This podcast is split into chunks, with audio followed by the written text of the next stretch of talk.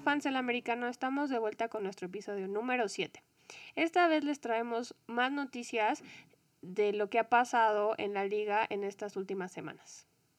Con el inicio de los, de los training camps ya en, digamos, a todo vapor, eh, ha habido algunas historias relevantes. También platicaremos un poco de los jugadores que han eh, optado por no jugar esa temporada debido a la situación de coronavirus.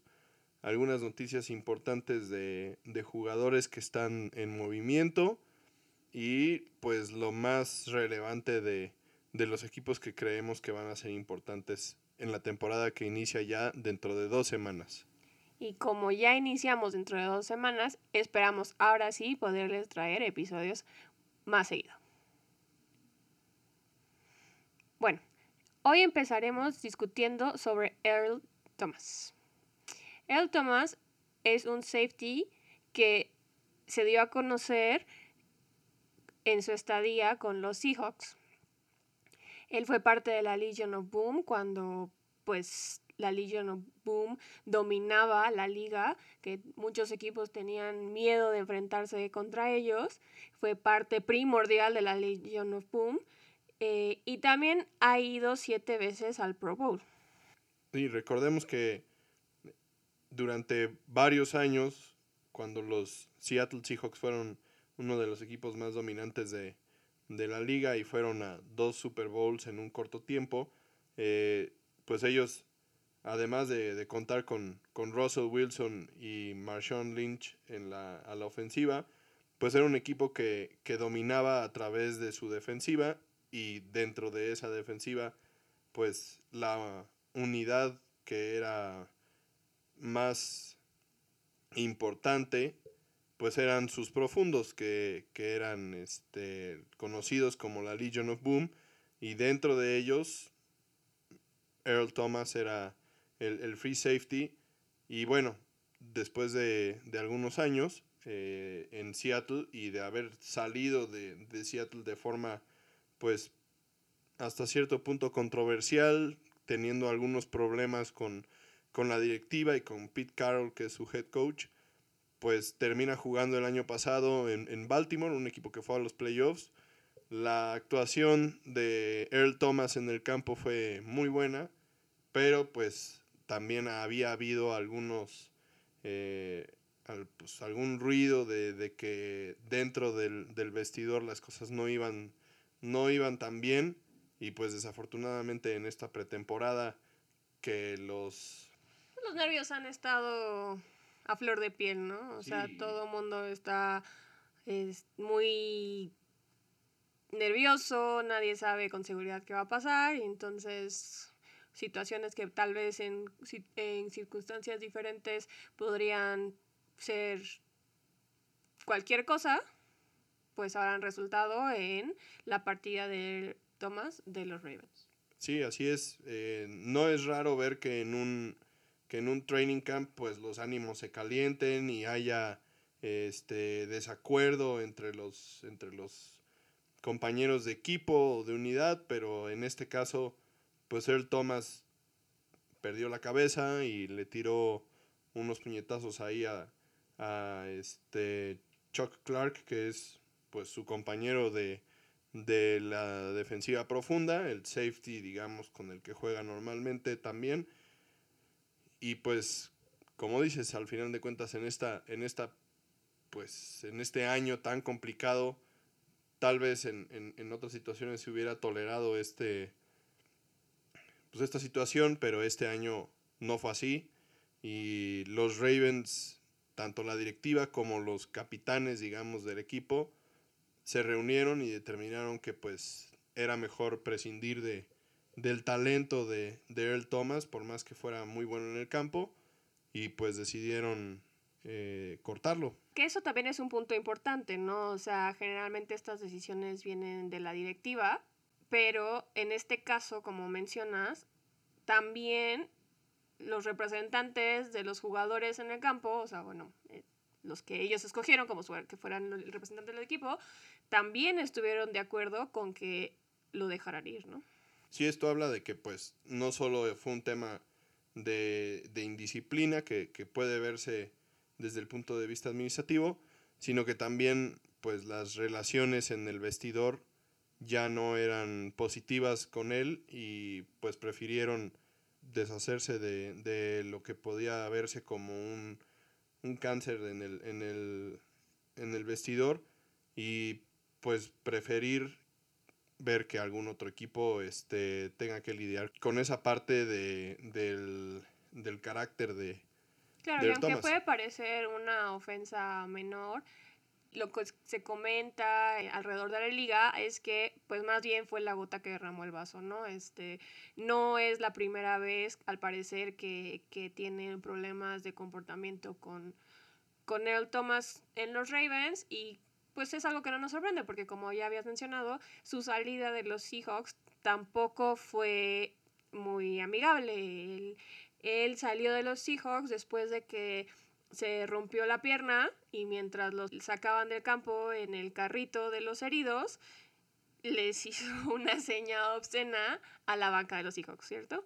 Entonces, al parecer también, pues, Chuck Clark explotó porque durante el entrenamiento él no se sabía las rutas ni lo que tenía que hacer para pues hacer los drills que necesitaban hacer, ¿no? Entonces, al parecer, pues él no estaba llegando a los entrenamientos, no estaba llegando a las juntas, a las reuniones donde se les explicaba a los jugadores qué era lo que tenían que hacer ese día. Y pues la verdad es que tiene razón, ¿no?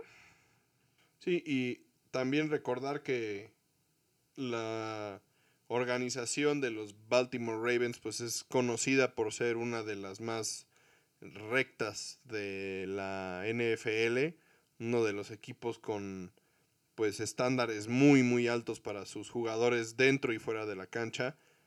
Y esto pues es algo que como bien dices se venía pues cocinando desde tiempo atrás. Parece que, que había habido algunos problemas de impuntualidad o de faltas a, juntas y reuniones en las que pues no solamente es un tema de indisciplina, sino que ya estaba también provocando que Earl Thomas no supiera exactamente qué tenía que hacer en el campo y pues parece que eso fue la causa del último altercado que, que sufrieron con él en, en el campo y que finalmente deriva en su salida.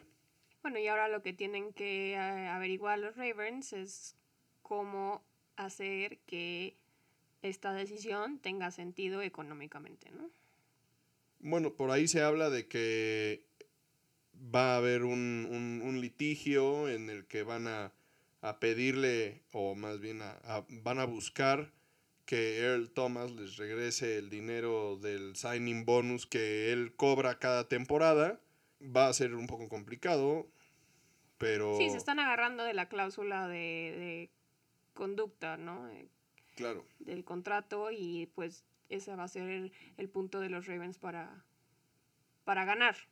Pues sí, seguramente será un tema que va a durar un poco más de tiempo de, de, esta temporada, pero lo que sí es de efecto inmediato, digamos, es que él no es parte del equipo y puede firmar con el equipo que sea.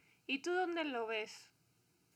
Pues bueno, desde que salió de, Seattle, uno de los equipos de los que se había hablado mucho como, como posible, eh, pues, llegada de, de, Earl Thomas eran los Vaqueros de Dallas, siendo que él... Personalmente había ido a buscar a, Jason, Garrett, al vestidor para pedirle que lo contratara. Sí, Jason Garrett, que era el coach de, los vaqueros en ese entonces. Earl Thomas es, es nativo de, Texas, él estudió en la Universidad de Texas y pues obviamente la llegada obvia pues era, eran los vaqueros. Como en el caso de Andy Dalton también, que ya habíamos discutido previamente. Pero finalmente desde esa ocasión los vaqueros no hicieron un movimiento real por él, nunca hubo un interés de, contratarlo tal cual, muy en parte por el tema de dinero, los Vaqueros son una franquicia que se ha conocido por no invertir en, los safeties en particular, este, entonces por eso terminó en, en los Ravens también, y por otro lado, pues en este caso de nueva cuenta vuelven a sonar los vaqueros. Puede ser un lugar interesante para él. Los vaqueros este año contrataron a Jaja Clinton Dix, que viene de los, de los Bears. Ya es un jugador veterano que, pues, en su momento, cuando, cuando salió del colegial, para mí era un, un, jugador que podía haber llegado a los, a los vaqueros, que entre otras cosas, por lo mismo de que no le invierten a la, a la posición de safety, pues siempre parece que les hace falta un buen safety. Este, y el otro safety que tienen es este Xavier, Woods. que pues tiene ya un tiempo en el equipo, no es digamos un jugador de alto impacto, pero pues puede hacer bien las cosas y hasta este momento el coach Mike McCarthy, que entre otras cosas es nuevo, pues se ha mantenido muy al margen del tema de, de Earl Thomas. El, cuando se le ha preguntado al respecto, ha comentado que él está muy contento con el equipo que tienen, ya con el roster que han armado hasta el momento. Y eso pues ha, se ha entendido como una falta de interés por parte de los vaqueros de, de firmar a, a Earl Thomas, a pesar de que Jerry Jones pues intenta mantener la puerta abierta y no cerrarse sus opciones, haciendo comentarios de que pues todas las las cartas se van a analizar, etcétera, etcétera, pero se ve un poco complicado que, que los vaqueros realmente pues le ofrezcan un contrato a... Sobre todo ahora que ha sonado que Jaja Clinton Dix va a explotar esta temporada, ¿no? Este, es de esos jugadores que les dicen to watch porque se espera mucho de él. Y realmente lo que ha sucedido con Earl Thomas pues es que esta fama que se ha hecho durante estos pues momentos complicados en, sus equipos realmente le está pasando la factura. Pues claro, es otro AB, ¿no? Sí, o sea, ese es el efecto como de Antonio Brown. Realmente no, no se ve mucho movimiento. Claro, los, los equipos tienen que pues, poner una bala, en una balanza eh, la, la capacidad y el talento que pueda tener un jugador contra el efecto que podría tener en el locker room. Sí, y, y en este momento, pues la realidad de Earl Thomas es que pues no ha habido mucho ruido respecto a, a equipos que realmente estén interesados en, en contratarlo. No ha habido ofertas serias hasta este momento y realmente pues se acaba el tiempo para que le ofrezcan algo importante porque pues estamos a dos semanas de que empiece la temporada y pues sea como sea y sea quien sea, necesita estar algún tiempo en el equipo para que aprenda el sistema, sepa cómo debe de colocarse, sepa qué es lo que tiene que hacer, cuáles son sus responsabilidades en el campo. Y él ahorita se le está acabando ese tiempo y lo que puede pasar es que más bien eh, pues lo busquen para cubrir a alguien, que se lesione, un poco más adelante en la temporada. Yo también he escuchado que otros dos equipos donde podría él terminar son los Texans y los 49ers. La verdad es que con el talento que él tiene, yo creo que le podría aportar muchísimo a los Texans. Y no me gustaría nada en lo personal que terminara en los 49ers porque ya serían dos de la Legion of Boom reencontrándose en ese equipo que por otro lado es el principal rival de, rival de los hijos. Bueno, pues será interesante ver qué pasa finalmente con Earl Thomas y dónde termina jugando esta temporada. Pero pues pasemos a temas un poco más a menos y vamos a a retomar uno de los temas que han sido más este, interesantes durante toda esta parte del año. La situación de quién va a ser el coreback en, en los Patriotas de Nueva Inglaterra, partiendo de que Tom Brady no será más su coreback. Bueno, y empezamos aclarando que no tenemos la respuesta exacta a esta, a esta pregunta, pero pues haremos nuestro mejor esfuerzo por especular lo mejor posible. Pero bueno, dentro de todo, la verdad, las cosas, el panorama se ha aclarado bastante.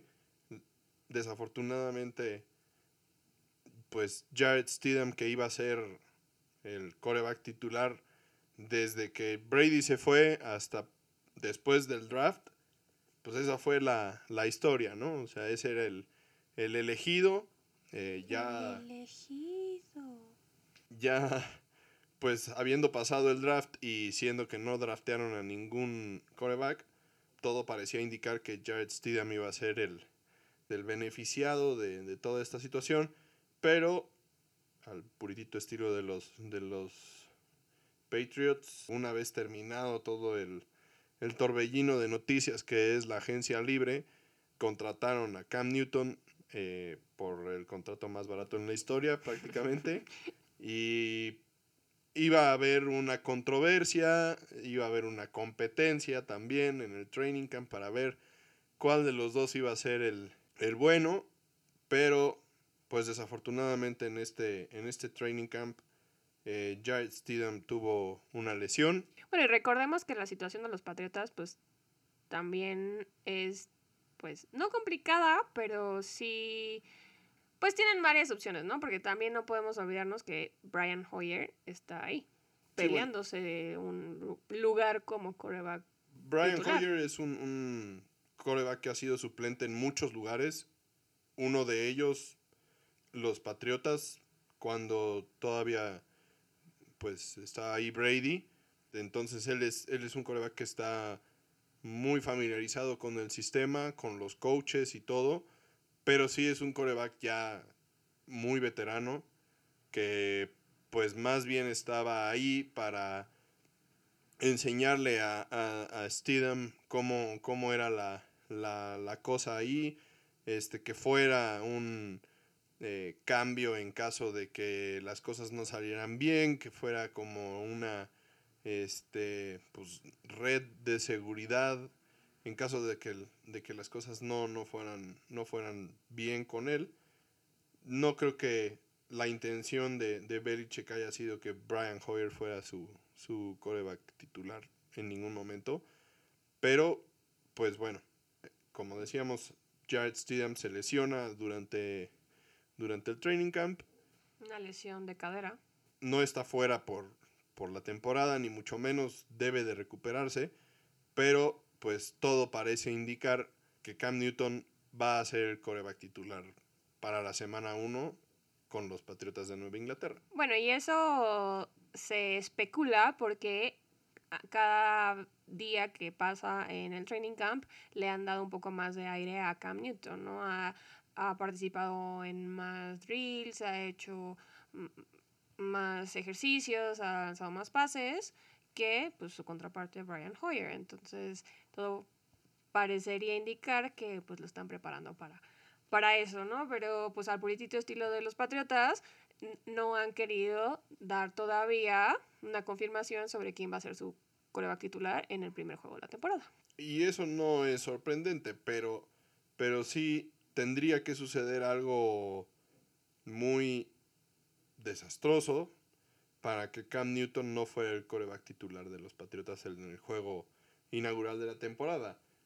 La verdad es que si Cam Newton, que es un, o sea, un coreback que, que tiene un nivel de, de atlético, vamos a decir, muy superior a Brian Hoyer, que es además de todo bastante más joven que Brian Hoyer. Este, Cam Newton llevó a las Panteras de Carolina un Super Bowl.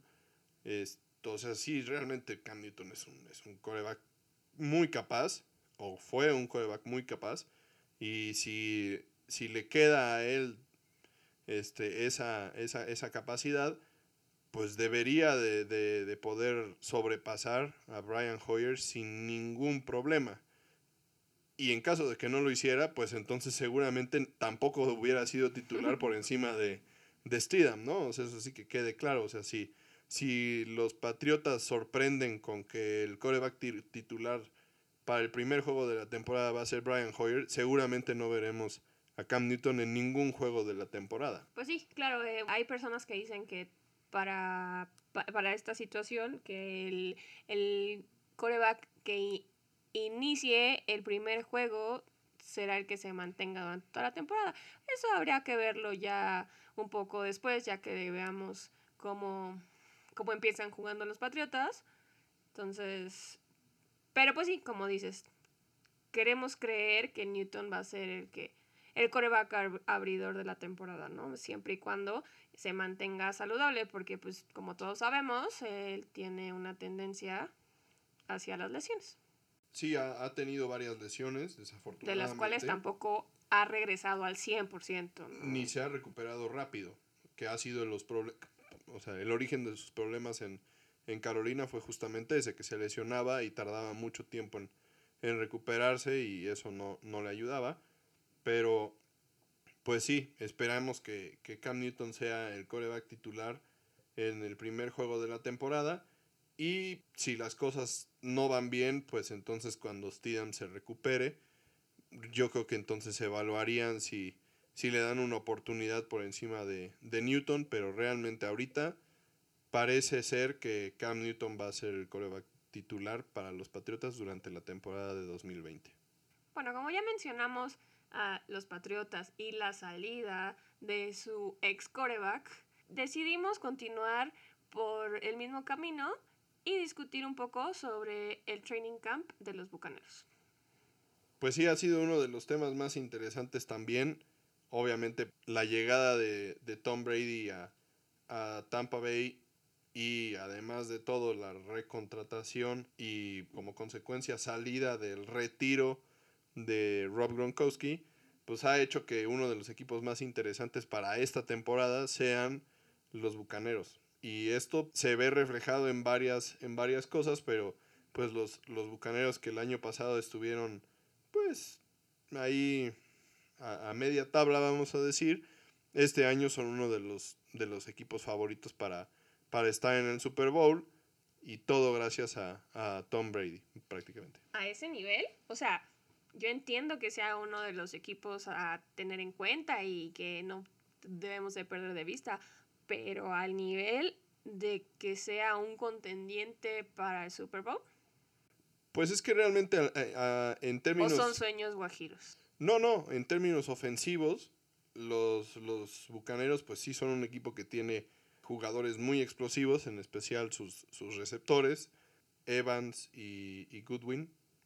Pero cuando llega a, tu equipo un, jugador del, calibre de Tom Brady, pues las cosas pueden cambiar de forma Bueno, sí, yo entiendo que Tom Brady es el GOAT, el greatest of all times, y, y que la dupla que forma con Gronk sea pues algo que pocas veces se ve en la historia de un deporte, ¿no? Pero pues tampoco es como que están recibiendo a Brady en sus mejores años. Y tampoco a, Gronk, que ya llevaba un año en su casa.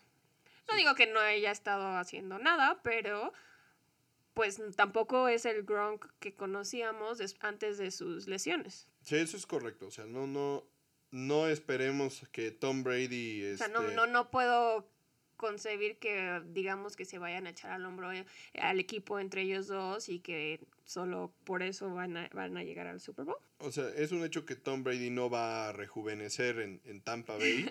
que este... por otro lado sí dicen que se ve como un Brady nuevo en los videos del training camp, ¿no? Más relajado, divirtiéndose. Bueno, eso es un es parte de, del tema de por qué salió de los, de los Patriotas, ¿no? O sea, él ya no se se divertía y eso sí, pues digamos la, la parte mental, sentirte más eh, libre, vamos a decir, pues te puede hacer este, jugar mejor, pero realmente no esperemos que Tom Brady sea este, el Tom Brady de, de 2012 o de 2013 cuando estaba rompiendo récords de, de, touchdowns por pase con, con Randy Moss.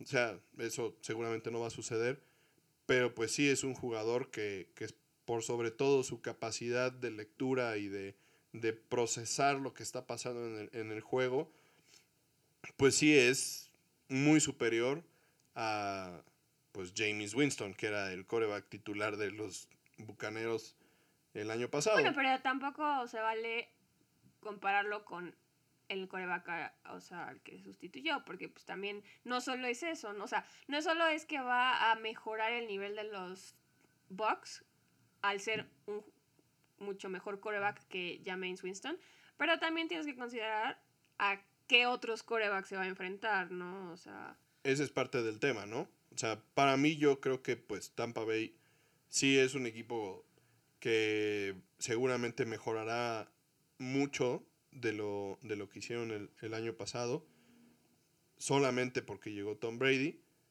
Pero, están en una división muy complicada también. Es correcto, o sea, en esa división están los Santos, que son el favorito de, de muchos para llegar al Super Bowl por parte de la Nacional.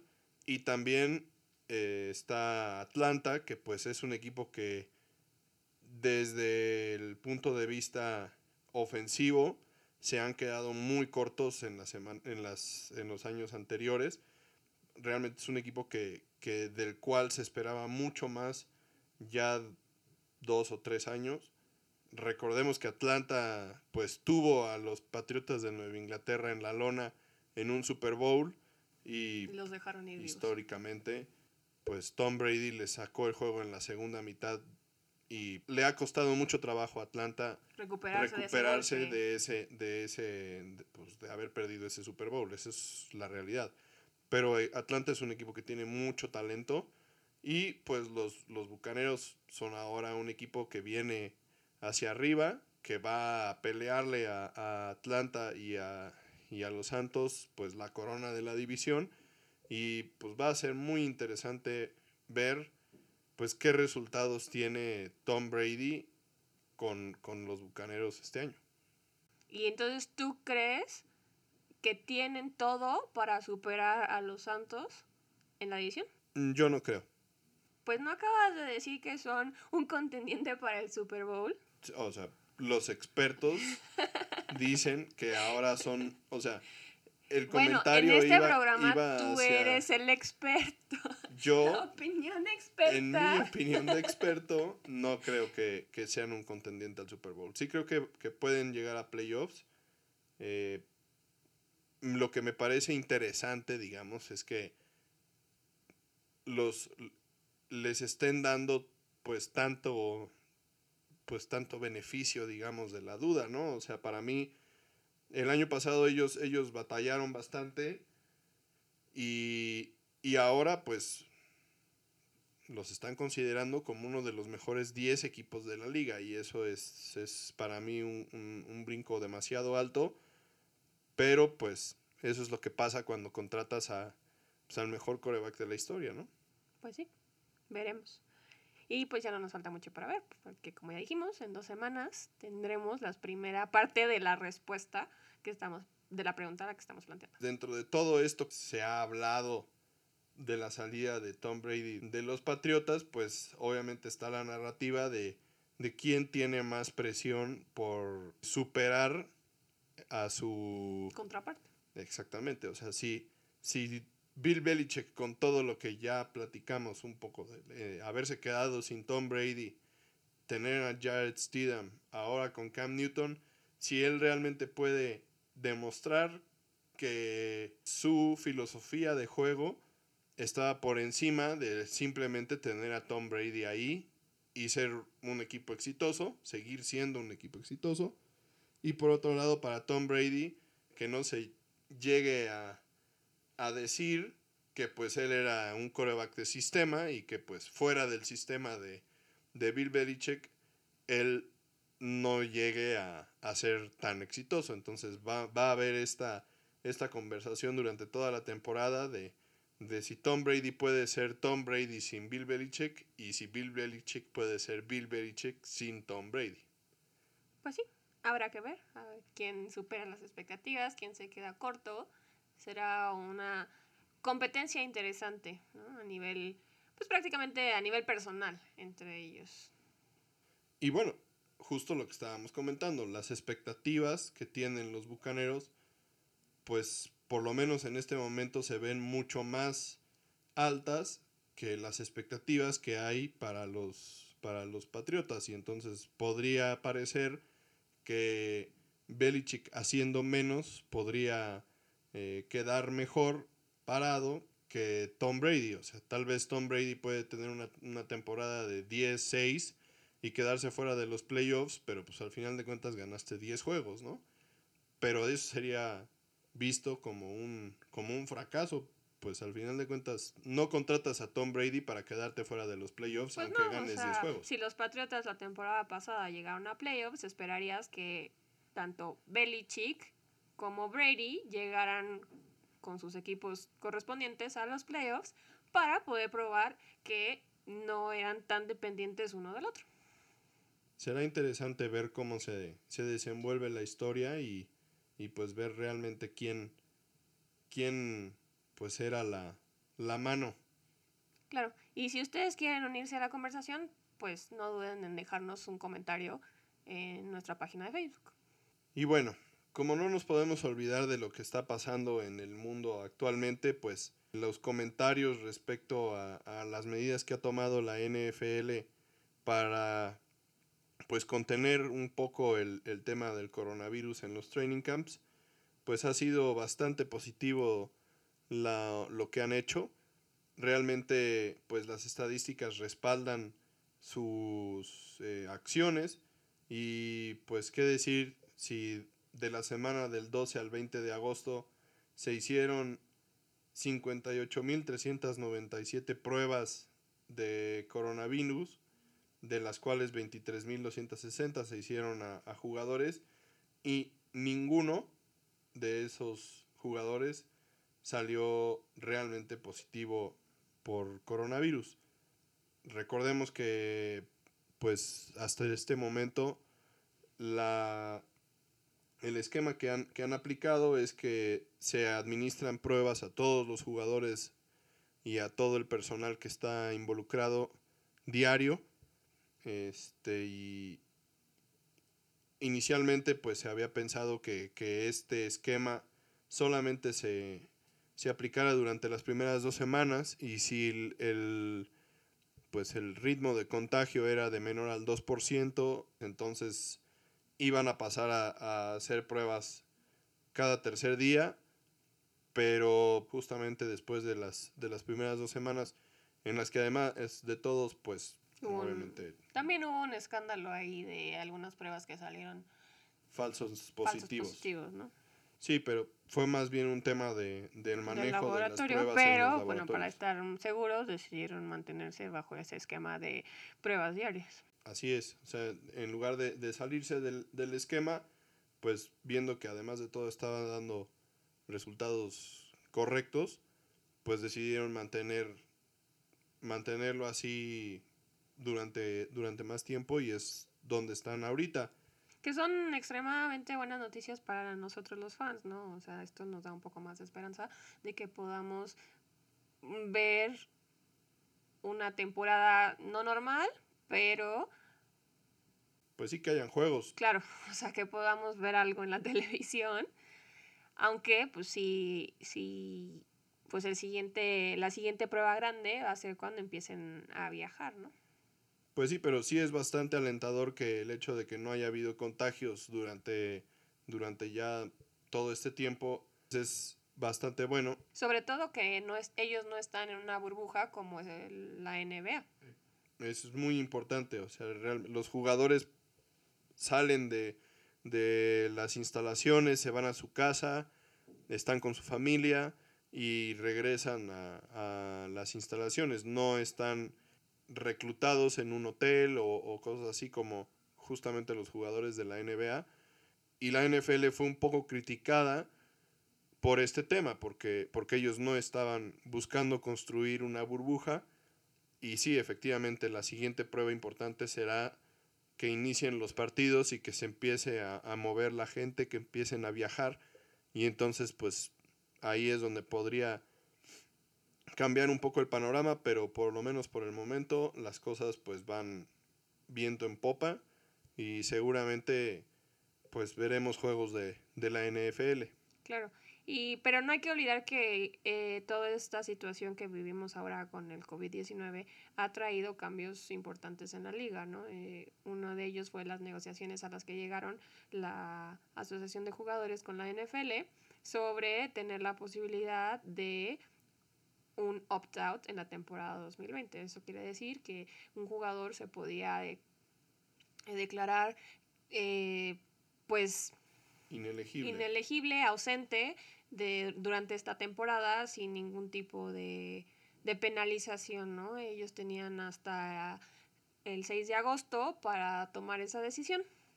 Y para esa fecha, 67 jugadores decidieron retirarse de esta temporada. Pues sí, hay, hay, algunos jugadores importantes dentro de la lista de, de opt-outs. Eh, me parece pues una situación importante de mencionar la de eh, Damian Williams de Kansas City, que es pues era su corredor titular y que pues decidió tomar eh, la oportunidad de, de, no jugar esta temporada cuando al final de cuentas pues los Chiefs también draftearon a, al corredor de, de Louisiana State del cual se espera muchísimo y pues digo todo mundo pues e, es difícil criticar a alguien que ponga primero su salud sobre su trabajo, pero pues no olvidar que pues al final de cuentas si, si el siguiente pues en el mundo línea sigue, ¿no? O sea, está bien, te estás en todo tu derecho de, de tomar esta decisión, pero pues el mundo no se va a parar porque tú decidas no participar en él, ¿no? Y, y, y, esto, pues obviamente en, en, el mundo del fútbol americano, pues si el, si el siguiente en línea hace las cosas pues muy bien, corres el riesgo de perder tu lugar. Y eso pues es importante, ¿no? O sea, al final de cuentas, estos jugadores no, no van a ser penalizados, sus contratos siguen vigentes para el próximo año y, y demás, pero pues al final de cuentas, si hay alguien más que hace las cosas bien, pues seguramente el próximo año tendrán que, que, luchar por su lugar en el equipo. Claro. Y bueno, datos curiosos de esta temporada de opt-outs. Eh, los Patriotas, casualmente, eh, fueron el equipo que más opt-outs tuvieron, con 8, seguidos por los Browns, con 5. Los demás estuvieron entre 3, 2, 1. Y tenemos dos equipos que no sufrieron ningún opt-out. Los Atlanta Falcons y los Chargers. Entonces, pues veremos qué tanto les afecta. Ah, bueno, perdón, también los Steelers parece ser que tampoco perdieron a ningún jugador a través de este medio. Entonces, pues será muy interesante ver también qué tanto les afecta a cada equipo tener estos esta pérdida de jugadores, ¿no? Sobre todo, pues como habíamos estado hablando de los Patriotas sin Tom Brady, eh, con Cam Newton y ahora ocho jugadores menos, pues... Y, y, de esos ocho jugadores hay dos que son muy importantes a la, a la defensiva. Patrick Chung, uno de sus safeties, y Dante Hightower, su linebacker, pues su mejor linebacker. Y pues sí va a ser interesante ver cómo pues se arreglan para, para pues sustituir a estos grandes jugadores de su defensiva va a ser, va a ser pues un reto adicional para, para Bill Belichick y pues veremos qué, qué tanto les afecta en, en la temporada. Siguiendo con todas las consecuencias que ha tenido el coronavirus en la temporada de la NFL, les traemos algunos datos de qué va a pasar ahora dentro de dos semanas que se, sea la primera eh, semana de la temporada, ¿no? Este, eh, los equipos han tomado diferentes decisiones conforme a lo que ellos esperan y lo que se ha discutido con las autoridades de salud. Entonces, pues estas decisiones van desde no tener fans hasta no haber declarado una posición todavía al respecto, ¿no? Este, por ejemplo, tenemos hasta el momento tres equipos que no van a tener fans durante toda la temporada. Eh, Chicago, Las Vegas y Washington, que pues yo creo que Las Vegas es el más doloroso porque pues todo el mundo estaba muy emocionado de estrenar el nuevo estadio, de estar en la Death Star. Entonces, pues ese pues sí fue un golpe, sobre todo para los fans, ¿no? Que, que primero sufren el golpe del cambio de ciudad y ahora pues que ni siquiera los van a poder ver. Sí, algunos otros equipos que, que pues sí han sí se han pronunciado en, en este respecto eh, pues son los, los, por ejemplo, los vaqueros de Dallas que anunciaron que van a, jugar con, con fans, pero no han especificado exactamente qué capacidad van a, van a ocupar en el, en el estadio. Eh, se ha mencionado que en el estado de Texas eh, los eventos públicos se iban a realizar con el 50% de, de capacidad de los, de los lugares, pero pues bueno, los vaqueros no se han pronunciado. Tenemos también equipos que ya dijeron que no van a tener fans hasta nuevo aviso, no han dado una fecha exacta, como son los Gigantes, los Jets, eh, Buffalo y Filadelfia. Otros han dicho que no, no fans el primer durante el primer juego como Denver, los primeros dos juegos como los Steelers o por lo menos eh, todo septiembre, ¿no? Como Atlanta, Detroit, Green Bay, Seattle. Si algunos otros equipos que han, que han anunciado que van a jugar con, con, con fans son Cincinnati y Minnesota que no han hecho pues tampoco comentario respecto a qué capacidad de su estadio van a, van a utilizar. Baltimore que dice van a jugar con 10%, Indianapolis y Jacksonville con 25%, Kansas City con un muy preciso 22% y Miami con el 20%.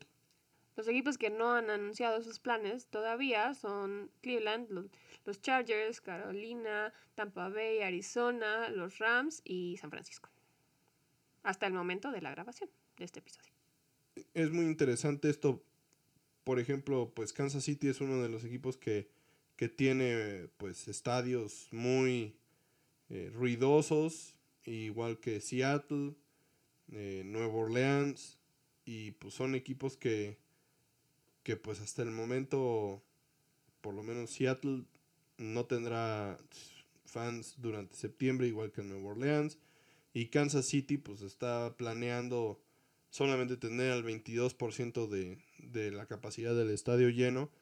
Y pues sí será, sí será interesante ver cómo, cómo le pega a los equipos que tienen pues este apoyo tan, tan importante de sus fans, si realmente pueden llegar a perder una ventaja de, de local. Que no sorprendería que así fuera, ¿no? Este, lo hemos, lo, lo, hemos estado viendo en los deportes que se han jugado últimamente. Por ejemplo, el caso más sonado es el caso de Tiger Woods en el golf, que se ha quejado amargamente cada semana porque le hacen falta a los fans, ¿no? Pues sí, curiosamente en el golf que uno creería que los fans no, no pesan porque hay que estar calladito y quién sabe qué, pues el hecho de que a Tiger Woods, que siempre por su popularidad tenía mucha gente rodeándolo, pues ahora que no hay gente parece ser que la presión que ponen los, los fans sobre, sobre los jugadores con los que va jugando Tiger, pues resulta que le está, le está pesando un poco y los resultados no lo han, no lo han respaldado. Y él, como dices públicamente, ha salido a decir que pues tal vez le hace falta el, apoyo de la, de la gente.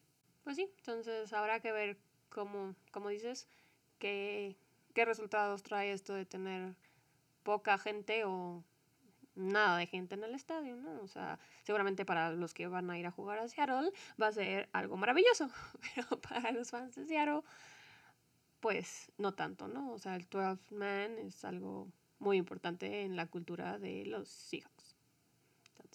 Pues ya veremos. Bueno, pasemos ahora a otro tema, pues muy complicado, lo que ha sucedido en el fútbol americano colegial, eh, pues ha traído muchos comentarios muy mezclados, digamos, por el tema del coronavirus.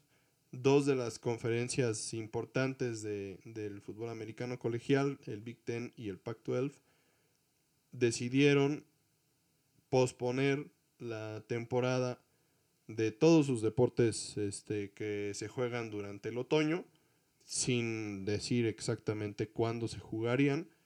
Y pues esto involucra al fútbol americano que pues obviamente impacta de forma pues muy importante a las escuelas, porque el fútbol americano colegial es un generador de ingresos muy importante para ellos. Y por otro lado también a, a los jugadores que pues por tener un, una elegibilidad, pues hay muchos que pueden verse afectados por el por esta decisión. O sea, al final de cuentas, si no, si no juegas tu última temporada, pues es, es, es complicado a veces que, que, te, que te draften o, o, que pues sigas adelante en tu carrera como jugador de, de, de fútbol americano. Que cabe aclarar que ya los directivos de la División 1 del fútbol americano colegial decidieron este darles a los jugadores de, bueno, en general a los deportistas de un año adicional de elegibilidad y un año extra para completar ese eh, para completarlo, ¿no? Entonces eso pues eso les ayuda un poco, pero tampoco les resuelve la vida. Pues no. Recordemos que en términos generales el, el fútbol americano colegial se compone de cinco conferencias importantes, ¿no? El, el Pac-12 son las universidades que están mayormente localizadas en, en la costa oeste de, de, los Estados Unidos. El Big 12, que era pues una conferencia que, que estaba ubicada, digamos, en el sur oeste de, del país, que donde juega la Universidad de Texas, por ejemplo. El Big Ten, que son prácticamente las universidades de lo que se conoce como el Midwest, y ahí pues está la Universidad de Michigan, la Universidad de Ohio State. El ACC, que es la, la conferencia del Atlántico, y la conferencia del sureste, que es el SEC de estas cinco, pues obviamente la que, las dos que están, que están posponiendo la temporada, ahora han, entrado en una controversia porque las otras tres están planeando en, en jugar. Con temporadas reducidas y... Solamente juegos dentro de sus conferencias. Claro, y más cortas, etcétera, etcétera, etcétera, pero de todas maneras van a jugar y bueno, la NCAA y los directivos han decidido que por el momento se seguiría con los playoffs del colegial como se tenía planeado antes de todo esto, ¿no? Entonces eso pues mete en un conflicto muy grande a las dos conferencias que se quedan fuera, ¿no? Que, que, se ha, que ha sonado que se haga un segundo playoff, porque se supone que se intentaría jugar en primavera a partir de, de enero entonces ellos tendrían su propio playoff, pero la gente a cargo de esas decisiones pues no está todavía muy decidida a tener dos playoffs porque pues también eso pues como que complica demasiado las cosas, ¿no? O sea, cómo, cómo funcionaría tener dos, ¿no? Entonces, este, los jugadores de, de, del Big Ten están, y los papás de los jugadores del Big Ten están, pues, peleando esta decisión, entonces es muy complicado seguirles el paso porque un día sale una noticia, otro día pues ya no, eh, ya demandaron al Big Ten, eh, ya el Big Ten está viendo si empieza a, a jugar el, el, por, por ahí de Día de Acción de Gracias, pero pues esto complica mucho más las cosas, ¿no? O sea, no puedes decir un día, bueno, ya no vamos a jugar y regresen, todos a su casa, ya no entrenen y de repente vamos a regresar hasta enero, entonces prepárense para esa fecha y ahora les dices que no, que en diciembre, en noviembre, entonces pues sí se ve muy complicada la situación, ¿no? Sobre todo para, para los dos equipos que ya habían, las dos conferencias que ya habían decidido posponer sus temporadas. Si al final de cuentas es importante mencionar que estas conferencias son órganos independientes de lo que es la NCAA. Entonces realmente pues no tienen un, una cabeza que les dé una directriz real en cuanto a lo que es el sistema de competencia y la, la forma de, de llevar a cabo la temporada. Cada una de las conferencias se rige de forma independiente, definen sus calendarios de forma independiente, las escuelas de cierta forma son libres de, de programar juegos contra escuelas de otras conferencias hasta cierto punto. eh, y, y esto hace que todo esto sea muy complicado porque, pues, por eso estamos donde estamos, ¿no? O sea, hay dos conferencias que consideran inseguro jugar con las condiciones actuales y hay otras tres que pues ellos la, lo ven correcto y entonces pues tienes a, a- a un montón de jugadores que perderían la oportunidad de estar jugando al mismo tiempo que el resto de, de los jugadores del fútbol americano colegial y, y eso pues realmente es, es, es complicado, o sea, no, no están compitiendo al mismo tiempo. eh, para Nos el- deja en una desventaja, ¿no? O pues claro, sea, porque al final de cuentas el calendario de la NFL en teoría no se va a mover. Entonces el próximo año, en febrero, sería el, el combine, que es cuando los jugadores del colegial pues Se prueban. se prueban hasta cierto punto en frente de todos los equipos de la liga y hay una posibilidad real de que tú tengas todavía a dos conferencias jugando juegos para esas fechas. Entonces, pues hay jugadores que ya se están probando, hay jugadores que siguen jugando. No, y hay jugadores que van a fortalecer su currículum, digámoslo de esa forma, ¿no? O sea, jugadores de equipos que van a llegar a los playoffs y se van a coronar campeones eh, nacionales, que pues eso tiene un peso muy grande en las decisiones de los equipos de la NFL y todo eso, ¿no? Y, y va a haber jugadores que por más talentosos que sean, no se van a poder lucir. Y, y al final de cuentas, aún, aún con todo esto, hay jugadores de las conferencias que sí van a jugar, que también están pues tomando la opción de no, de no jugar. Eh, justamente el día de hoy, uno de los receptores más importantes de la Universidad de Louisiana State anunció que no va a jugar la temporada y se va a preparar para el draft directamente. Entonces, pues todas esas cosas creo yo deberían de tomarse en cuenta para, para llegar a una decisión que englobara a todas las conferencias Claro. y que aplicara de igual manera para todas las Sobre conferencias. todo si consideramos que el fútbol colegial no ha tenido los resultados tan buenos que ha tenido la NFL, ¿no? O sea, hemos escuchado noticias. en términos del COVID, ¿no? Claro, claro, claro.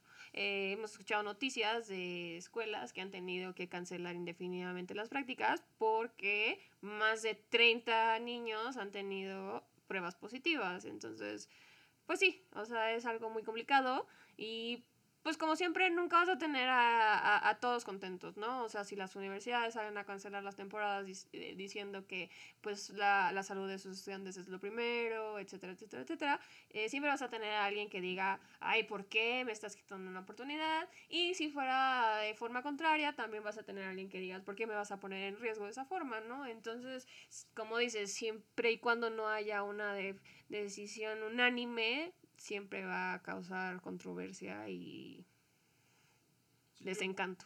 Creo que al final de cuentas debe de, de aplicar una decisión para todas las escuelas, todas las conferencias y que pues Tengan el- el- la, la flexibilidad de adaptarse conforme vayan teniendo los resultados, ¿no? la realidad es que debe, se debe de buscar tener uniformidad en este caso. O sea, si todos van a jugar, entonces que todos jueguen. Y si se va a mover el calendario, entonces que se mueva para todos. Porque al final de cuentas, como, como mencionaba antes, o sea, la NFL no va a mover su calendario. Entonces, si tienes jugadores que están jugando todavía juegos cuando se supone deben de estarse probando, pues pones a una parte de esos jugadores en, en una desventaja porque no tienen el mismo calendario. Y esa no es culpa de los jugadores. O sea, y realmente, pues estás hablando de fútbol americano colegial. O sea, este es un, un, un, un deporte que, pues es Amateur. casi tan importante como la NFL, ¿no?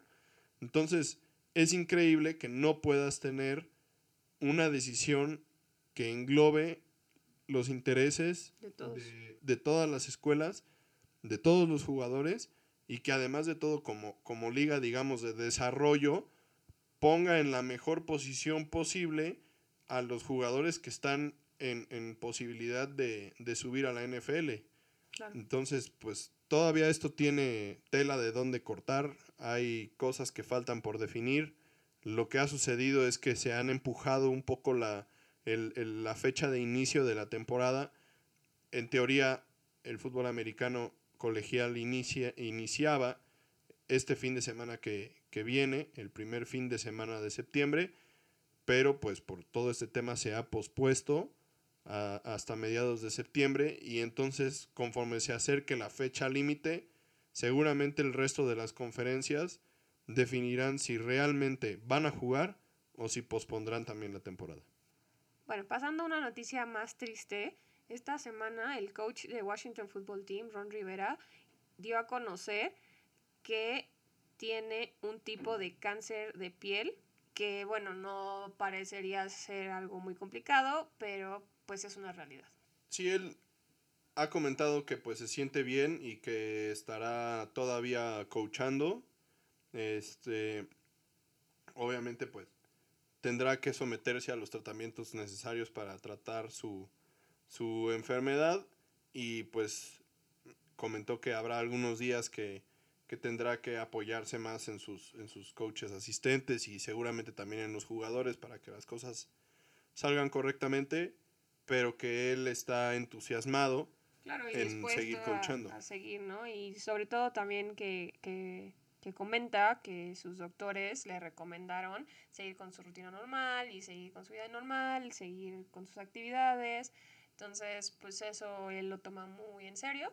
Eh, él dio un comunicado, pues porque quería mantener a los fans informados de lo que estaba pasando con él pero tampoco quiere que la gente se preocupe mucho, ¿no? O sea, él, él dio a entender que él está seguro que todo está bajo control, que no es una situación muy preocupante hasta el momento y que pues todo va a seguir de manera normal dentro del equipo. Es muy curiosa la situación de, de Ron Rivera, pues él obviamente ya es un coach de primer año, digamos, en, en, en, Washington. Y pues uno podría creer, bueno, pues es un coach de primer año, igual y no tiene mucho arraigo con, con la gente y con, con la ciudad, pero realmente él... El poco tiempo que ha estado ahí. Ha sido pues uno de los, de los líderes, digamos, en, en todo este tema del, del cambio de nombre del equipo, de involucrarse con la gente para buscar un nuevo logo, un nuevo eh, mote para, para, el equipo. Este, y también pues se ha involucrado mucho en el tema de, de los eh, pues abusos que había habido dentro de la organización y del cambio de cultura que están buscando tanto de forma administrativa como en el campo y que refleje como esta nueva era de, del Washington Football Team. Y pues bueno, o sea, a pesar de que es un coach de, primer año ahí, ha obtenido el, reconocimiento y el cariño de la gente y pues obviamente ante esta noticia ha habido mucho, mucho apoyo para él y es algo que habla muy bien de, él. Y pues bueno, para terminar en una nota un poco más alegre, alegre vamos a hablar de, de Isaac Alarcón brevemente. Nuestro spot de Isaac Alarcón. Sí, porque además de todo, no podíamos dejar de hablar de los vaqueros en este, en este podcast. Entonces, durante esto, este periodo de training camps, la verdad es que le ha ido bastante bien. Ha sido pues sorprendente ver videos y fotos de él junto a los demás jugadores. A los, a los otros lineros ofensivos de los vaqueros realmente se ve de, de pues, del tamaño de, de sus compañeros que pues ha sido bastante impresionante. Y pues notar que también Dak Prescott habló positivamente de, Isaac, diciendo que, pues es un, buen tipo en el equipo, que le gusta estar eh, alrededor de él. Y también él pues ha, hecho comentarios de, pues, su buen desempeño en, en las prácticas. Entonces eso me parece que habla muy bien de, de, Isaac. Isaac mismo ha dicho que se ha sentido muy a gusto, que todo el mundo lo ha ayudado a adaptarse bastante bien, tiene ya amigos en el equipo. Eh, la única parte que al parecer se le complica ahorita es el inglés, ¿no? Pero no el inglés como tal, porque no tiene ningún problema para entender a los coaches, ya que ellos usan un inglés muy formal, sino más bien en el locker con sus compañeros. Sí, el inglés coloquial. Claro, que usan mucho eh, palabras, pues, muy coloquiales. Casuales, este, slang se dice, ¿no? Este, hablan muy rápido, eh, tienen acentos diferentes, entonces, pero pues él mismo dice que sus amigos que ya hizo en el equipo, eh, pues no le excluyen porque él no pueda seguirles la conversación, ¿no? O sea, le dicen que no se preocupe, que ellos después le explican lo que pasaba, de lo que estaban hablando. Entonces, pues hasta el momento se ve muy a gusto, ¿no? Y, y eso a nosotros nos, pues nos alegra bastante.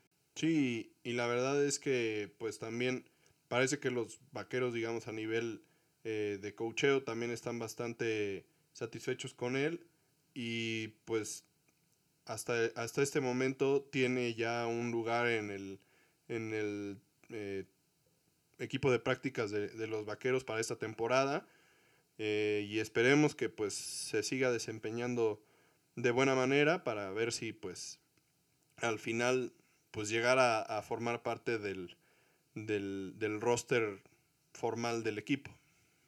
Pues bueno, les agradecemos muchísimo haber escuchado el día de hoy. Este fue nuestro episodio eh, de noticias de esta semana. Espérenos la próxima semana con un episodio de predicciones para la temporada que inicia. Ya estamos a dos semanas y pues seguramente vendrán cosas muy buenas próximamente. Empieza la mejor época del año, señores. Se acerca el fútbol americano. Claro, y les recordamos como siempre, eh, nos pueden dejar sus comentarios, sugerencias, etcétera, etcétera, etcétera, en nuestra página de Facebook de Tocho Morocho, en nuestro correo electrónico de tochomorochopod.gmail.com y bueno, aquí nos vemos la próxima semana. Recuerden, eh, ahora nos pueden encontrar también en Google Podcasts, en Everest, TuneIn y bueno, iHeartRadio. Bueno, les dejaremos la lista completa de las plataformas donde nos pueden encontrar en Facebook. Prácticamente todas las plataformas de podcasts que se les ocurran, ahí estamos. Síganos, escúchenos y bueno, les prometemos algunas otras sorpresas una vez que empiece la temporada. Gracias por escuchar. Bye.